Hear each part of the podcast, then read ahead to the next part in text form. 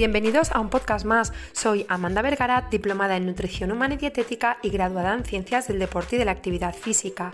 Jan Chosen Weiss, pediatra de Harvard y autora del libro Comer atentos, guía para redescubrir una relación sana con la comida, ha identificado siete tipos de hambres.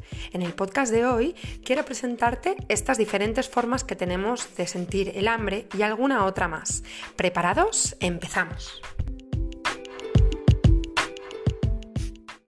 Antes de adentrarnos en los diferentes tipos de hambres que un ser humano puede sentir, me gustaría indicar que en el podcast de hoy vamos a dejar de lado el hambre entendida como aquella escasez de alimentos básicos que desafortunadamente sufren muchas personas en el día de hoy, sino que vamos a entender el hambre como la RAE lo hace, eh, como aquella necesidad y ganas de comer o como aquel apetito o deseo ardiente de consumir algún tipo de, de alimento, de comida.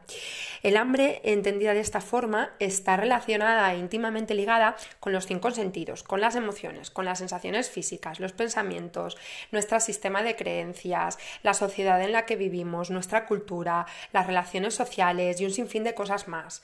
Estoy segura que en algún momento de tu vida te habrás cruzado con algún tipo de hambre de las que te voy a presentar, pero posiblemente si no hemos prestado atención o no hemos sido conscientes, nos habrán pasado desapercibidas. Yo creo que es hora de conocerlas es hora de identificarlas para que en un futuro, cuando aparezcan, sepas mejor cómo gestionarlas. La primera de ellas es el hambre relacionado con la vista, también conocida como el hambre visual. Es aquella que responde al famoso dicho de comer con los ojos. Se, se satisface normalmente con la belleza de los platos, los colores que nos llaman la atención, la buena pinta o la buena apariencia que tiene aquel plato que vamos a consumir, también la disposición en la que aparecen los alimentos o la novedad de aquello que nunca hemos probado y vemos por primera vez. La vista puede convencer a nuestra mente para que se olvide de los mensajes que le manda el estómago y el cuerpo y siga comiendo. Alguna vez posiblemente hemos tenido esa sensación de ya estar saciados y que no nos quepa nada más y que aparezca el camarero o la camarera o tu familiar o tu amigo con... Eh, posibles postres a consumir que sean muy visuales. Quizá ya no tenemos hambre, pero ¿cómo decir que no a ese postre que visualmente nos llama tanto la atención? Otro ejemplo de hambre visual podría ser de que vamos a una cafetería con la pretensión e intención firme de solamente consumir una infusión, un té o un café. Pero cuando vamos al mostrador a pedir y vemos aquel donus o muffin de chocolate, somos incapaces de evitar que entre por los ojos y también queramos que entre por la boca. O quién no ha sentido el deseo ardiente de ir a aquella hamburguesería después de ver un anuncio en la cual aparece una hamburguesa lo más jugosa y apetecible posible. Este hambre es la más explotada por la publicidad y hay que tenerla muy en cuenta. Podemos engañarla con alimentación saludable, podemos hacer que nuestros platos tengan una mejor imagen para que den más ganas de consumirlos, podemos hacer que ese plato saludable sea más armónico, em, usar una bonita vajilla, decorar los alimentos con una ramita de menta, de hierbabuena o cilantro, por ejemplo, un porridge eh, con avena y bebida vegetal o, leche, lo podemos poner en un cuenco bonito, con un poquito, un toque de canela espolvoreada, con trocitos de manzana por encima.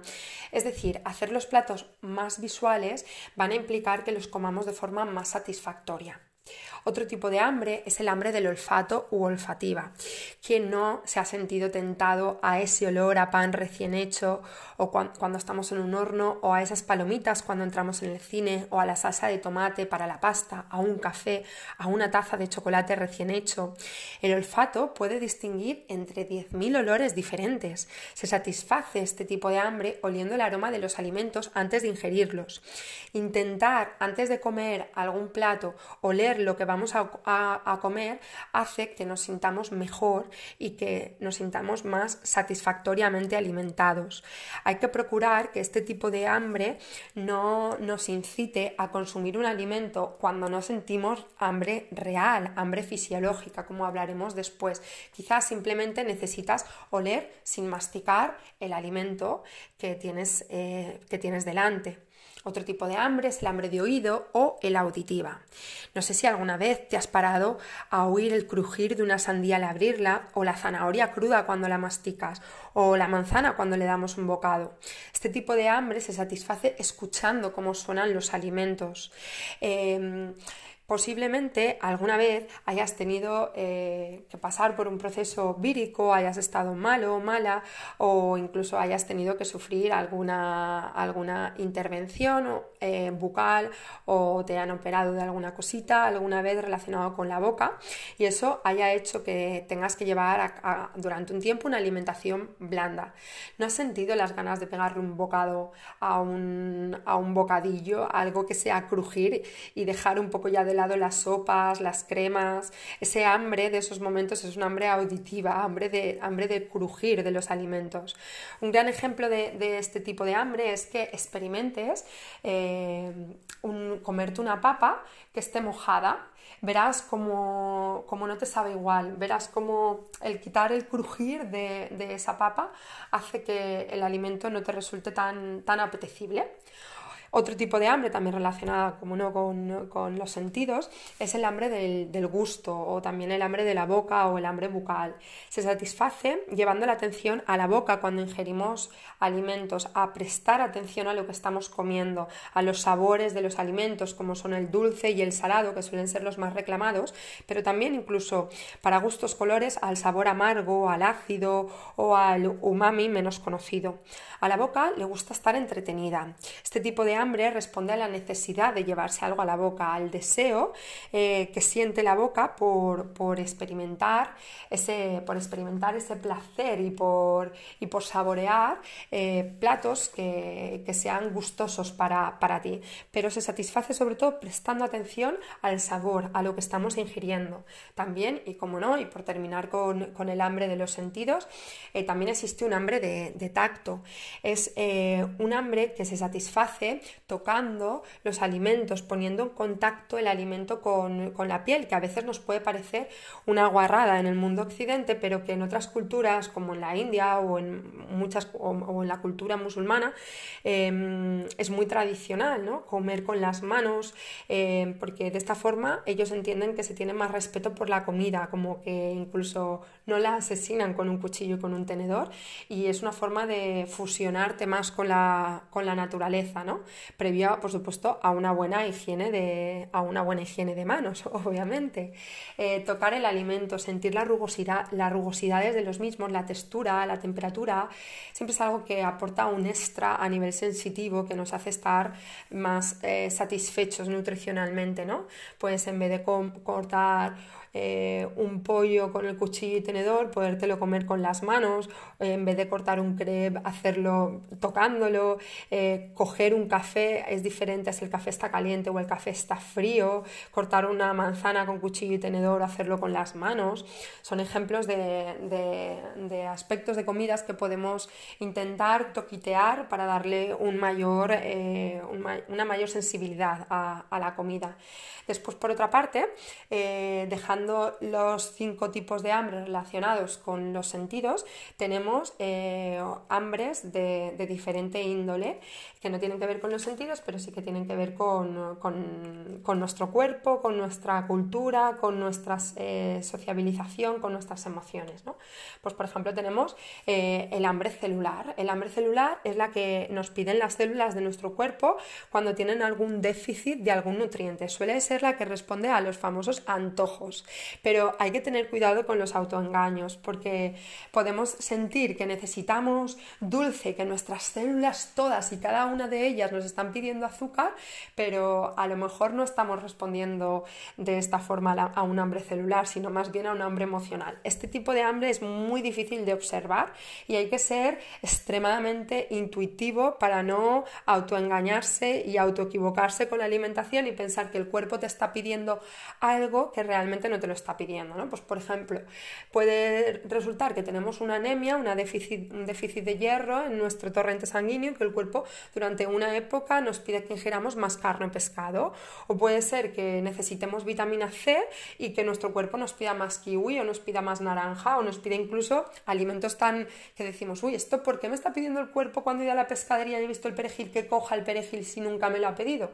Porque a lo mejor necesitas vitamina C. Pero como digo, este tipo de hambre eh, hay que ser extremadamente intuitivo y es difícil de, observar y, de, de, apreciar, y de apreciar también. Después tenemos eh, un tipo de hambre que responde a la sociabilización o se llama también el hambre relacional.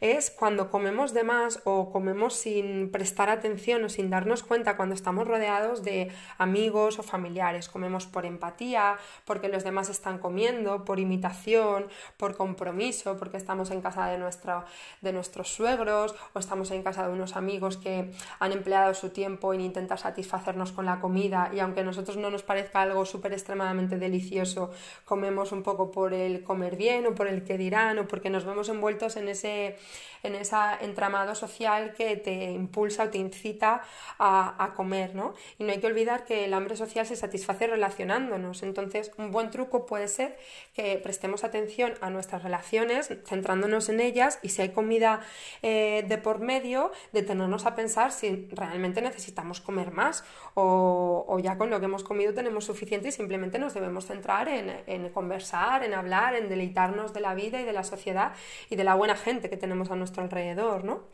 Después hay otro tipo de, hambre que es un hambre llamada racional o hambre mental. Es aquella hambre que, responde a esa voz interna que nos habla diciéndonos cosas, ¿no? Que nos habla diciéndonos tienes que comer más de esto o no debes de comer tanto de esto otro o esto es bueno para ti, esto es malo para ti, deberíamos comer más proteína o debería comer menos grasa o tendría que tener más cuidado con el azúcar o necesito beber muchos más litros de agua o es que no, no tomo cúrcuma y tengo que tomarla. Responde un poco a las modas cambiantes, ¿no? Y se basa en el conocimiento que tenemos de, respecto a los alimentos. Eh, se basa también en nuestras creencias, en, lo que leemos, en lo que escuchamos, en lo que escuchamos en las noticias, en la oficina, en el gimnasio, del vecino del quinto. Son los típicos mensajes que al oírlos hacen que modifiquemos hábitos sin saber por qué lo estamos haciendo. Y hay que tener cuidado con este tipo de cosas porque hay que observar quién nos está dando la noticia, de quién estamos recibiendo la información, de quién estamos recibiendo ese consejo o ese tip y que quizá no es tal cual nos lo están contando. Conozco muchos eh, pacientes, muchas personas que han modificado, cambiado, variado sus hábitos de alimentación pensando que les está aportando aquello, aquel cambio, algún beneficio y nada más, más, lejos de la realidad. Pues por ejemplo, pacientes que se levantaban a las 2 de la mañana para hacerse un batido con claras de huevo porque el que tenían al lado levantando más, más peso que él en el press banca eh, estaba haciendo eso, o personas que dicen que después de tomar eh, canela en el desayuno, en la comida y en la cena eh, tienen la tensión arterial más controlada, o otros que dicen que tomándose cinco ajos crudos al día han conseguido bajar el colesterol. Son estos mensajes que no están fundamentados, que no tienen sentido, que no tienen criterio y que quizá le han venido bien a una persona, pero no por hacer ese cambio, sino por que a lo mejor asociado al cambio de comer cinco ajos han dejado de comer más productos procesados, han dejado de comer aquellos alimentos que le pueden aumentar el colesterol, han empezado también a modificar su alimentación y a meter más verdura, pero ellos detectan que como le dijeron lo del ajo, lo han escuchado, lo han leído, es el ajo el superalimento y el super el que les ha dado el superpoder de bajar el colesterol. Entonces hay que tener cuidado al oír este tipo de noticias. Em, por todo esto es muy importante que el conocimiento que ha acumulado que tengamos sobre el acto de alimentarnos sea un conocimiento de calidad, libre de mitos, que esté actualizado a lo que la ciencia hoy en día está diciendo. Y sobre todo, sobre todo, sobre todo, importantísimo, que venga de profesionales del sector como son o somos los dietistas nutricionistas, porque al final cada maestrillo a su librillo. Y mi consejo final es que con este tipo de hambre mental o racional o de lo que tu cerebro te dice que tienes que hacer, te, asegures y te cerciores que lo que estás haciendo tiene un fundamento, que no lo haces porque lo has escuchado en cualquier sitio y tú decides cambiar tu alimentación por ello. Este hambre es está, satisfecha cuando nuestros actos alimentarios están en concordancia con la información de la que disponemos.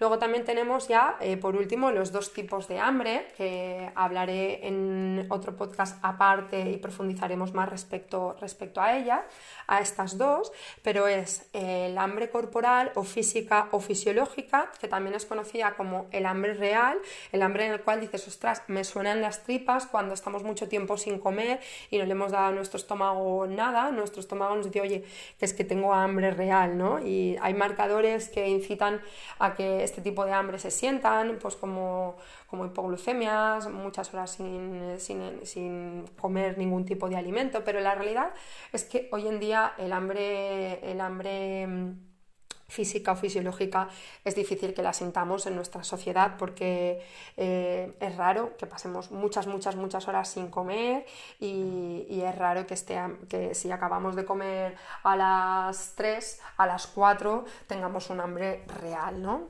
La que más nos suele atacar y la que más últimamente está en auge y todos hemos sentido alguna vez en nuestra vida es ese hambre emocional o el hambre del corazón, que es el último hambre de la, las que te voy a hablar, de las que te voy a hablar hoy. Aparece cuando se está aburrido, triste, ansioso, abatido, preocupado, agobiado, estresado, cuando se siente soledad, cuando se siente un desamor, cuando se siente que no encajas, suele estar relacionada con, emociones o sentimientos adversos o, negativos que te conducen a, comer, ¿no? Y, precisamente comemos para, para sentirnos reconfortados, para camuflar lo que sentimos comiendo, ¿no? Es como una forma de refugiarnos en algún sitio y la comida te produce ese placer inmediato que de forma momentánea te hace olvidar los problemas y esas sensaciones negativas que sientes. No obstante, no debemos olvidar que, que en la despensa hay comida, pero no hay abrazos, no hay soluciones a los problemas, no hay milagros emocionales, no hay autoamor, autoestima, tampoco hay psicólogos en miniatura que te ayuden a afrontar esas emociones que estás sintiendo, ¿no? Entonces, este hambre no se satisface comiendo, sino atendiendo a, nuestras emociones, siendo más conscientes de ellas y rompiendo el bucle que se forma y que, y que alimentamos y perpetuamos cuando cada vez que nos sentimos mal nos refugiamos en la comida. Bueno, y para terminar, decirte que espero que este podcast no te haya abierto el apetito, no te haya dado mucha hambre y que lejos de ello te ayude a identificar a lo largo de tu vida qué hambre estás sintiendo para que sepas mejor cómo saciarla sin la necesidad de comer por comer.